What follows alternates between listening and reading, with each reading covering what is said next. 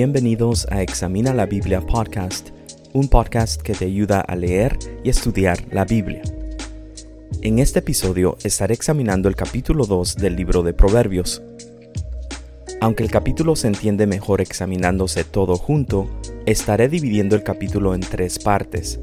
Esta es la tercera y última parte del capítulo 2. ¿Tendrá algo que enseñarnos este libro antiguo en estos tiempos modernos? Gracias por escuchar y juntos examinemos la Biblia.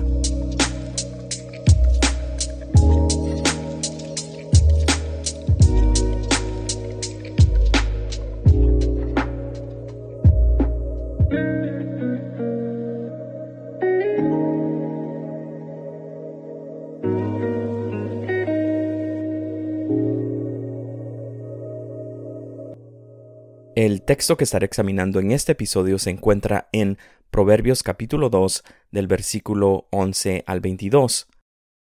Voy a leer de la versión Nueva Biblia de las Américas y dice así Proverbios capítulo 2 versículos 11 al 22. La discreción velará sobre ti, el entendimiento te protegerá, para librarte de la senda del mal, del hombre que habla cosas perversas, de los que dejan las sendas de rectitud, para andar por los caminos tenebrosos, de los que se deleitan en hacer el mal y se regocijan en las perversidades del mal, cuyas sendas son torcidas y se extravían en sus senderos. La discreción te librará de la mujer extraña, de la desconocida que lisonjea con sus palabras, la cual deja al compañero de su juventud y olvida el pacto de su Dios, porque su casa se inclina hacia la muerte y sus senderos hacia los muertos todos los que van a ella no vuelven, ni alcanzan las sendas de la vida. Por tanto, andarás en el camino de los buenos y guardarás las sendas de los justos, porque los rectos morarán en la tierra y los íntegros permanecerán en ella, pero los impíos serán cortados de la tierra y los malvados serán desarraigados de ella. Quiero hacer un breve repaso de la primera y segunda parte de Proverbios capítulo 2 antes de comenzar con la tercera y última parte. En la primera parte, en el cual vimos los versículos 1 al 4, notamos que era el segundo consejo del padre hacia su hijo. Y el padre dice, Hijo mío, y en resumen le dice las siguientes tres cosas. Uno, si me escuchas. Dos, si buscas la sabiduría. Y tres, si buscas la sabiduría de esta manera. Vimos también cómo el padre al hacer esto, utiliza lo que se llama la ley de causa y efecto. Y la ley de causa y efecto es la idea que toda acción provoca una reacción, una consecuencia o un resultado. Es decir, cuando sucede A, que es la causa, como consecuencia sucede B, el efecto. Y en esta primera parte vimos lo que es la causa. Esto es, si el hijo iba a escuchar al padre, si el Hijo iba a buscar la sabiduría y si el Hijo iba a buscar la sabiduría en la manera que el Padre le estaba diciendo. Y el Padre le estaba diciendo al Hijo que no solamente buscara la sabiduría, pero que le diera un alto valor a la sabiduría y así ir detrás de la sabiduría. El Padre le estaba diciendo que atesorara la sabiduría. Y yo cité una estadística que dice que hoy en día las personas pasan un promedio de 5 a 6 horas en sus teléfonos y que esencialmente estamos valorando en nuestra sociedad el uso de nuestros teléfonos. Independientemente de por qué los usamos o qué estamos haciendo en el teléfono, la realidad es que estamos pasando todo ese tiempo en nuestros teléfonos.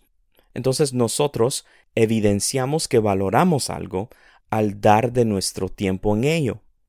Y propuse también yo en la primera parte que si pasáramos el tiempo que le dedicamos a nuestros teléfonos a la búsqueda de la sabiduría, qué tan diferentes personas fuéramos. Continuemos con la segunda parte. En la segunda parte de Proverbios capítulo 2 empezamos a ver lo que es el efecto o la consecuencia de buscar la sabiduría y de atesorarla. Y vimos los versículos 5 a 10 de Proverbios capítulo 2 vimos ahí que lo primero que se va a encontrar la persona que busca la sabiduría es con el temor de Dios. Y defino el temor de Dios como el reconocer a Dios como creador de los cielos y la tierra y de los seres humanos y como tal reconocer que Él conoce lo que es mejor para nosotros y por lo tanto se busca hacer la voluntad de Él, vivir bajo su autoridad y bajo sus reglas, y se busca obedecer y no fallarle a Él. También vimos que al buscar la sabiduría vamos a llegar a un conocimiento de Dios, que vamos a tener una comunión con Dios. Vimos también que la sabiduría no está desligada del resto de la enseñanza de la Biblia. Y entonces la persona que ha encontrado la sabiduría que Dios ofrece conlleva también una vida recta. Vimos que Dios es la única y verdadera fuente de sabiduría, Dios es la única y verdadera fuente del éxito, y que Dios cuida a aquellos que encuentran la sabiduría por medio del discernimiento. Y el discernimiento vimos que es la habilidad de juzgar bien. Y por último vimos que al encontrar la sabiduría será algo grato para el alma de la persona que la encuentra. Ahora sí entonces empecemos con la tercera y última parte de Proverbios capítulo 2. Miremos el versículo 11, lo voy a volver a leer. Dice, La discreción velará sobre ti, el entendimiento te protegerá. Al examinar estos últimos versículos del versículo 11 al 22, nos damos cuenta que la sabiduría protege a aquellos que la poseen. Una manera que la sabiduría protege a las personas es por medio de la discreción. Y según la Real Academia Española, discreción es la sensatez para formar juicio y tacto para hablar u obrar. Es el don de expresarse con agudeza, ingenio y oportunidad. También es reserva, prudencia y circunspección. Y ya en este punto del capítulo 2 es que podemos ver la sabiduría como un árbol. Tomemos esta imagen de un árbol. Un árbol grande tiene diferentes ramas. Entonces la sabiduría es como el tronco de ese árbol y la sabiduría tiene diferentes ramas. Entonces la discreción es una de estas ramas de la sabiduría. En la parte 2 vimos que está el discernimiento también, y esta es otra rama. También en Proverbios capítulo 1 y 2 miramos cómo otras ramas de este árbol es el conocimiento, el entendimiento y la inteligencia. Quizás hay otras también cuando examinamos el resto del libro de Proverbios, pero estas son unas que he visto en estos primeros dos capítulos. Sigamos adelante. Miremos los versículos 12 al 15, los voy a volver a leer. Dice, para librarte de la senda del mal, del hombre que habla cosas perversas, de los que dejan las sendas de rectitud para andar por los caminos tenebrosos, de los que se deleitan en hacer el mal y se regocijan en las perversidades del mal, cuyas sendas son torcidas y se extravían en sus senderos. ¿Qué quiere decir todo esto? En resumen, podemos ver que la sabiduría nos libra del mal, así generalmente hablando, número dos, de las malas personas, y número tres, de los malos caminos. Vemos entonces en estos versículos que dice que la sabiduría nos protege y nos libera y nos libera del mal en general, de las personas que hablan cosas perversas. Y aunque el versículo 12 dice del hombre que habla cosas perversas, sabemos que hoy en día toda la Biblia es para todas las personas.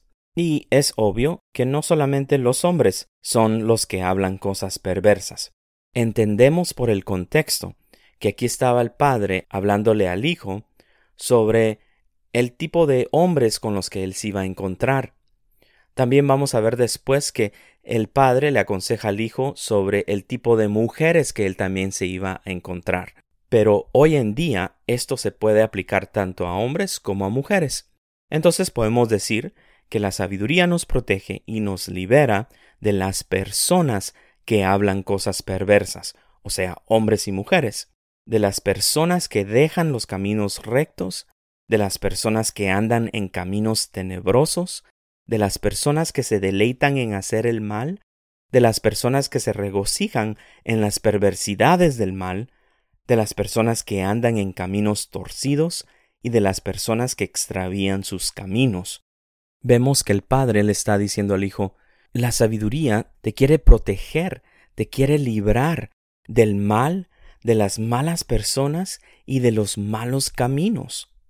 Y es interesante cómo está escrito el texto, porque al leerlo podemos pensar de que el mal, las malas personas y los malos caminos están allá afuera.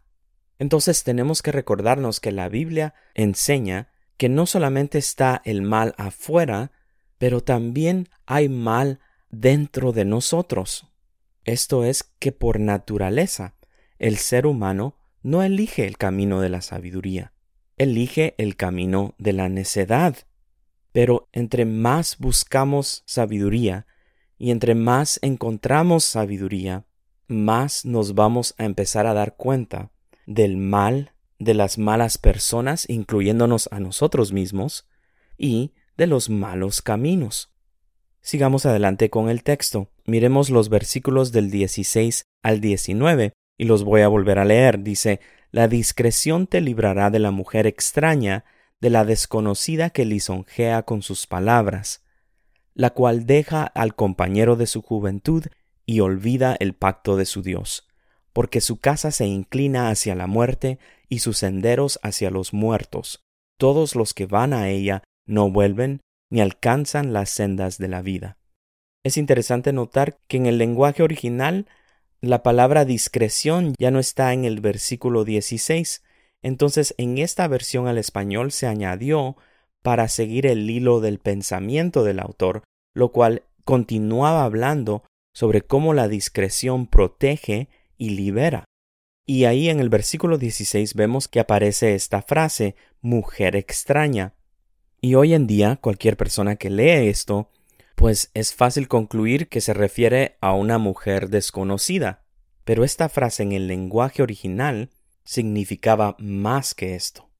En el lenguaje original, la frase mujer extraña tiene un sentido de la palabra que es desviarse y por eso se usaba esa frase para describir a una prostituta o una mujer adúltera. Y el leer otras versiones de la Biblia nos ayuda a entender mejor lo que está diciendo el texto. Por ejemplo, la nueva versión internacional se refiere a la mujer extraña como la mujer ajena. La nueva Biblia viviente dice que es la mujer adúltera. Y la traducción en lenguaje actual dice que es la mujer que engaña a su esposo.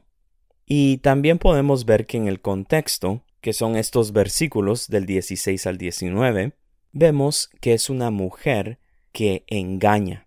Ahora, así como en los versículos anteriores, del 12 al 15 estaba hablando del hombre que habla cosas perversas, etc., y como hoy en día podemos entender que no solamente se trata de hombres, sino que hombres y mujeres, personas en general, aquí también en el versículo 16 al 19, se tiene que aplicar ese mismo principio.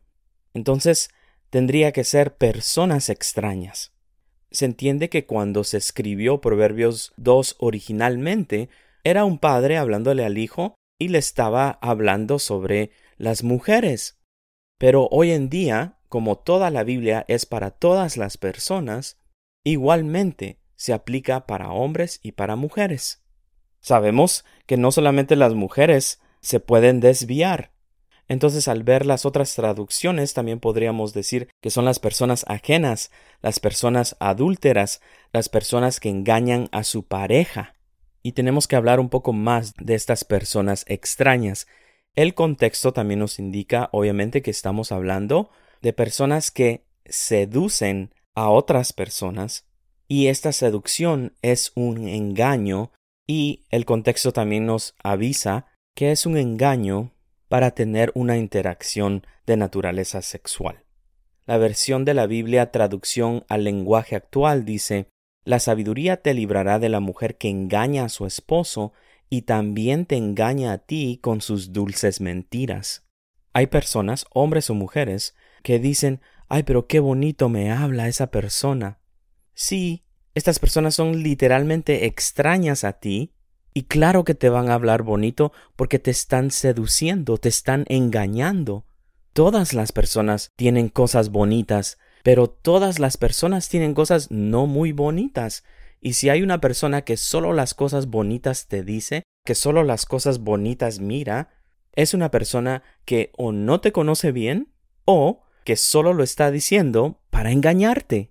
Pero bueno, aquí hay mucho que hablar, pero continuemos adelante con el texto.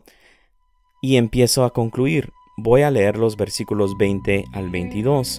Dice, Por tanto andarás en el camino de los buenos y guardarás las sendas de los justos, porque los rectos morarán en la tierra, y los íntegros permanecerán en ella, pero los impíos serán cortados de la tierra, y los malvados serán desarraigados de ella.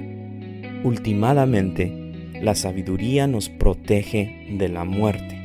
Por naturaleza, el corazón del ser humano escoge el mal, las malas personas y los malos caminos. Sí, tal vez hay cosas malas o malas personas o malos caminos que se nos es fácil evitar, pero hay otros que no. Hay cosas malas, hay malas personas, hay malos caminos que se nos es difícil evitar.